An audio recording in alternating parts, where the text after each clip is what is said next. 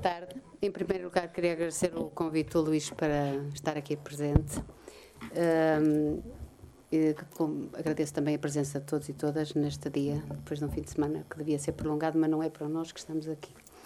Uh, porque no fundo estamos a trabalhar. Em primeiro lugar, eu gostava de dizer uma coisa uh, que considero muito importante, prévia a tudo aquilo que eu vou dizer depois. Primeiro, é natural que as pessoas que pertencem àquilo que uns chamam de castas e que eu pessoalmente prefiro chamar de subsistemas, sou de psicologia e tendo as coisas mais como um sistema, um, às vezes já há tendência, uma tendência natural até de próprios seres humanos, de tentarem uh, preservar os seus próprios lugares e, e, defender os seus próprios lugares.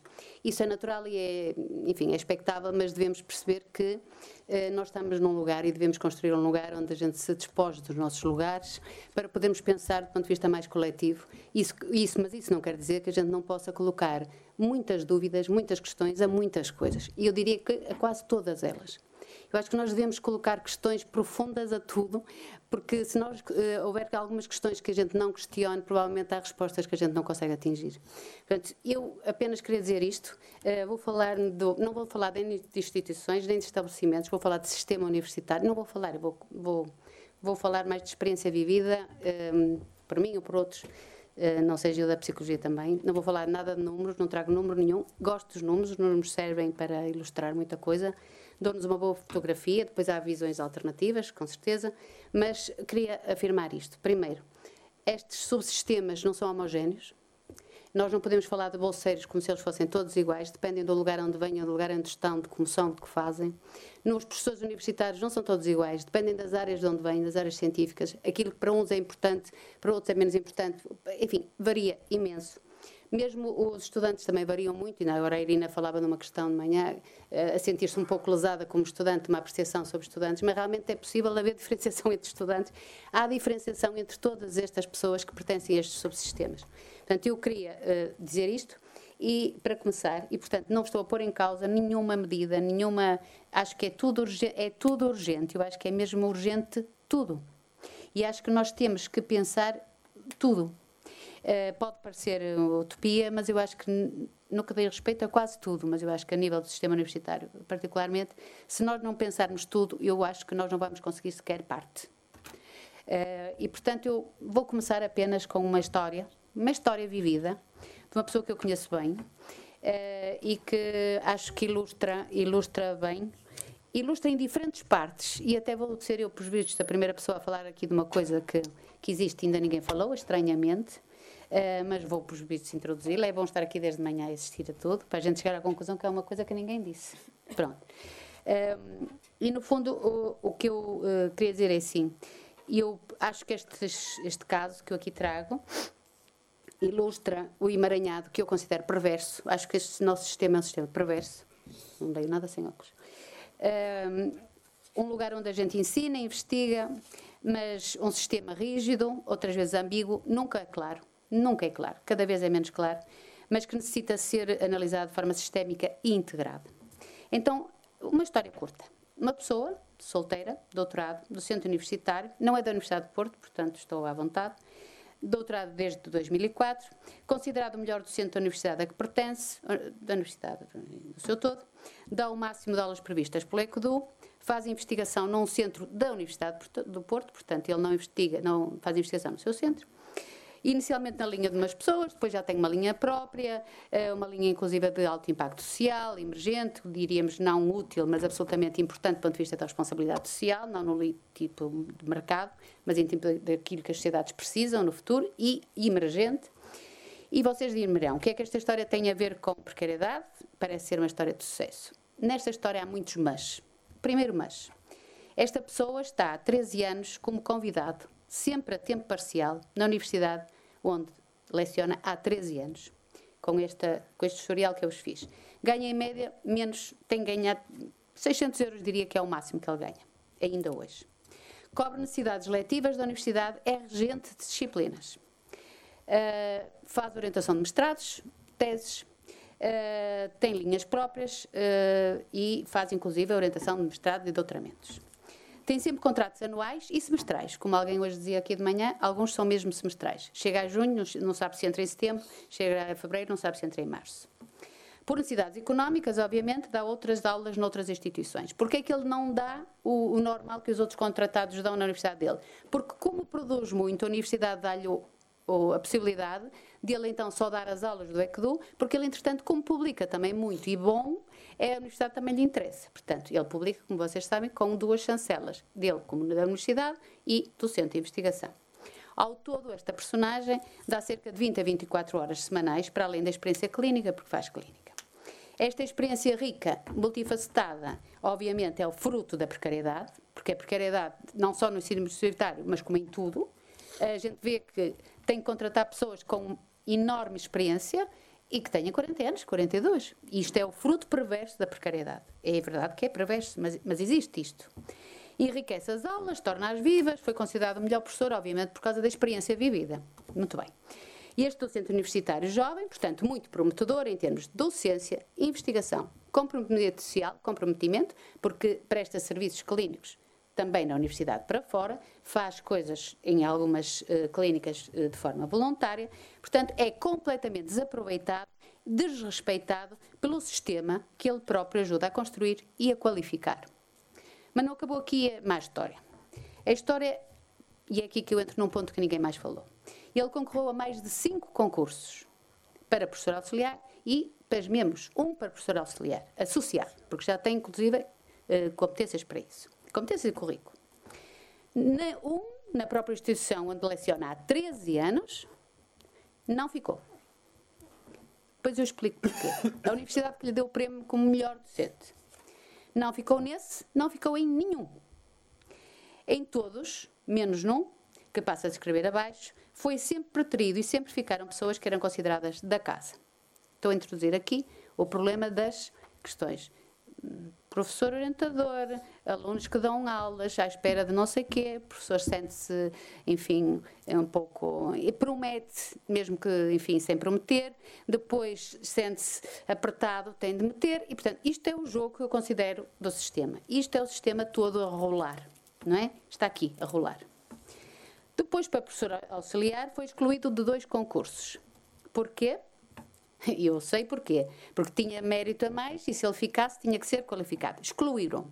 Foram buscar uma coisa que inventaram e então, apesar dele ser da área da, da, do departamento, ter um mestrado no departamento, fez um doutoramento interdisciplinar, que é uma coisa que inclusive o sistema aprecia e manda fazer, e, mas a universidade disse, ah, o seu doutoramento não é desta área. Óbvio, tiveram que arranjar qualquer coisinha.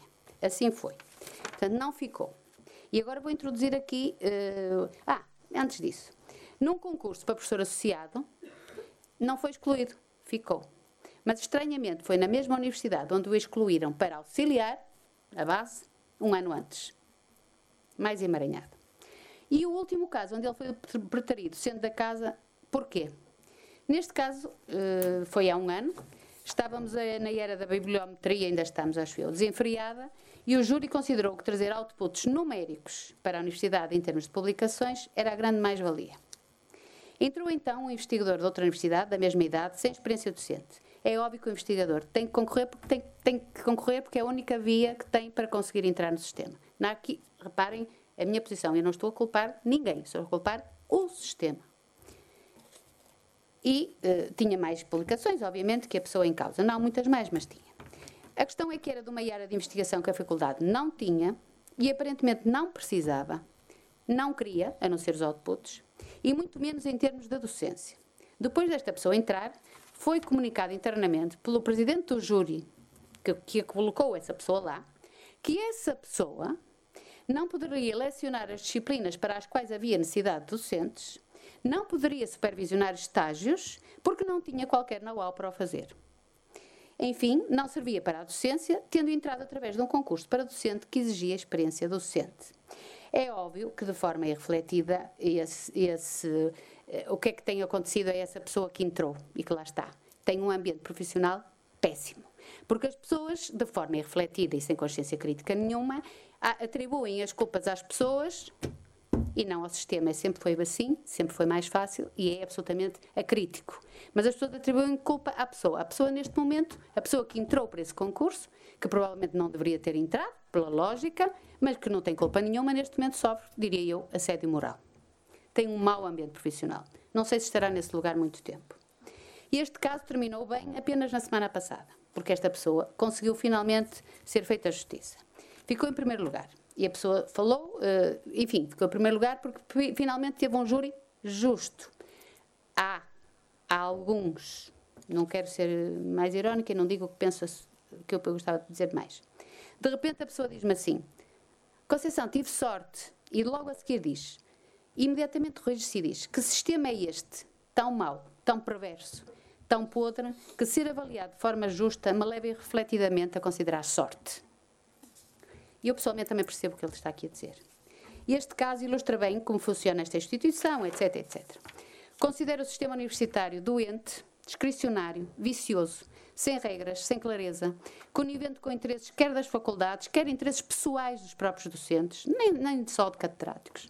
Clientelismo, subserviência, ausência de estratégia total contratam-se pessoas porque uma pessoa se reformou de uma disciplina a qual, a, a qual o departamento não precisa, não, não quer investir e até já nem interessa muito à área, só para substituir aquela pessoa, porque obviamente aquela pessoa já há 10 anos que andava ali a trabalhar. Portanto, isto de certa maneira é, novamente, a roda a funcionar. Mas também para os e as docentes universitárias que, tendo uma vida considerada estável, realmente, e realmente pensando bem, nós estamos em cima da burra, que temos um bom ordenado. Aparentemente, por aquilo que foi dito ontem, não sei se foi por isso, por colega que nos manda e-mails constantemente, Pacheco Turgal, aparentemente nós ganhamos, mesmo os que ganhamos bem, ganhamos muito menos do que outras pessoas que, que estão noutros lugares. Não digo quais, mas quem quiser que leia. Pronto. Uh, e agora falo um pouco destes docentes universitários a tempo integral e de exclusividade, maioria, sem progressão na carreira, sem regras claras que lhes permitam gerir a sua carreira pessoal, que balanceiam docência com investigação, que fazem supervisão de estágios, que orientam teses de mestrado, doutoramento, que fazem gestão universitária, que enfrentam o progressivo acúmulo de funções, e eu agora diria até administrativas, porque enfrentamos as plataformas digitais que estão a servir para tirar futuros empregos, portanto, as plataformas digitais vão servir para que duas ou três pessoas que ainda existem, que tratam das coisas administrativas, quando se reformarem aquilo existe, desapareça, para onde vão essas funções. Como neste sistema ninguém pensa, tudo é desarticulado, para onde cai? Cai para aqueles que aparentemente ganham mais, os docentes universitários. Então nós também gerimos administrativamente plataformas digitais. Uh, algumas pessoas resistentes trabalham mais do que deveriam. Eu acho que muitos professores universitários trabalham muito mais do que deveriam. Auto-impõem-se a si próprio aquilo que se fosse um patrão a dizer a gente não faria. Ou por desejar um dia progredir, ou porque me dizia também esse tal Pacheco Portugal, que não faço ideia de quem seja, por alguma razão bizarra, ou por muito amor à camisola. E eu diria também, além dessas razões, porque às vezes estão num barco que já não pode deixar de estar no, no mar. E ele já não a gente sente-se pressionada porque, porque, enfim, aquilo já não é possível não levar para a frente. E, portanto, isso torna-se as coisas muito complicadas. As coisas, o, o sistema é assim. Um, as pessoas, o que eu queria dizer, as pessoas mesmo que queiram trabalhar o tempo justo, já não conseguem fazer. Alguns docentes desistem da investigação, docentes de carreira desistem da investigação, alguns até muito bem pagos não investigam rigorosamente nada, portanto são muito bem pagos, Todos e todas enfrentam o desânimo, a desmotivação, a deterioração do ambiente profissional. Vive-se numa cultura organizacional do salve-se quem puder, das progressivas deteriorações interpessoais, dos colegas que não se falam porque estão envolvidos em processos judiciais, é aqui que eu vou introduzir a novidade do dia, devido às decisões dos júris dos concursos. Processos judiciais que se arrastam, na maioria dos casos, 4, 5 anos, e eu envolvido, estou envolvida numa que já vai há 11. O sistema judicial, totalmente desligado e desconhecedor da realidade universitária, não sabe decidir com justeza, adia e frequentemente decide mal.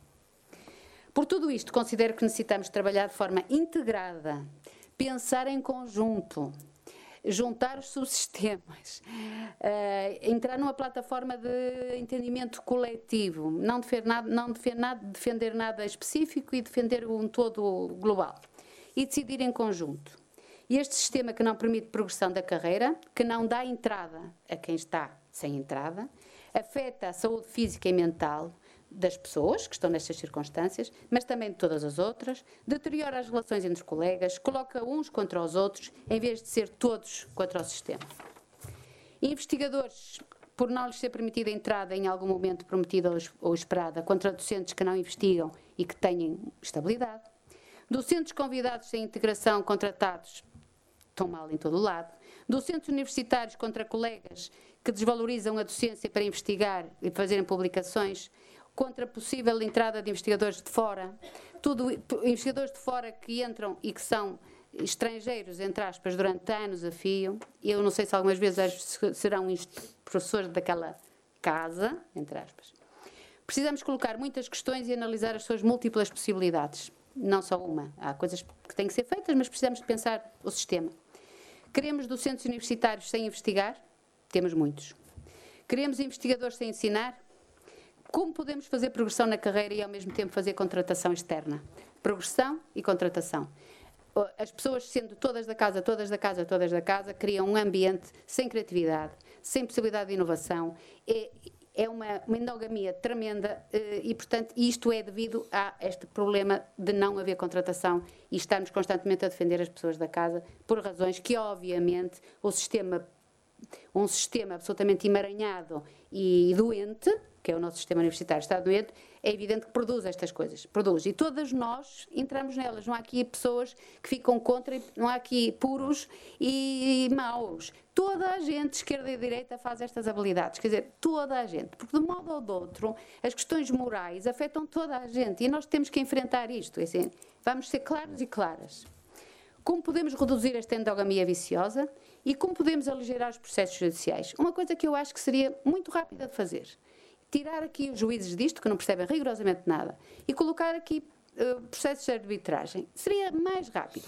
Colocava muito mais depressa isto em andar e é uma coisa urgente. Neste momento, a nível das universidades, e sabe aqui o colega do sindicato, e eu por acaso não sou do SNES, sou pessoa da FNPROF, não, estamos todos a trabalhar para o mesmo, penso eu, Uh, na realidade, o que eu sei do, do advogado da FENPROF é que são mais que muitos, são contínuos. E ele diz que às quantas tantas já nem sabe como é que há de tratar as coisas, porque tem processos, como o meu, por exemplo, há 11 anos. Por acaso o meu é extraordinário e ele lembra-se. Mas, na realidade, há processos que ele já nem se lembra. E os colegas estão a viver na mesma instituição, uns contra os outros, 5 anos, 6 anos, 7 anos. Vocês acreditam que é possível uma boa relação profissional assim? Não é. Do ponto de vista psicológico, diria que é impensável. As pessoas ficam doentes, as pessoas ficam deprimidas, as pessoas depois começam a desmotivar-se, deixam de ir aos lugares, deixam, começam a ver jovens e começam a ficar velhos. Come... Enfim, tudo isto é mau para toda a gente, para os novos e para os velhos, claro. Nós temos jornada, não dou certo. Uh, eu acho que os, os, processos de arbitragem eram absolutamente fundamentais. Portanto, termino, que já devo ter gasto 10 minutos, dizendo que é urgente uma mudança qualitativa qualitativa, muito profunda, mas tendo consciência que esta implica alteração inequívoca nas regras básicas e na estrutura de todo o sistema. Enfim, e é isto.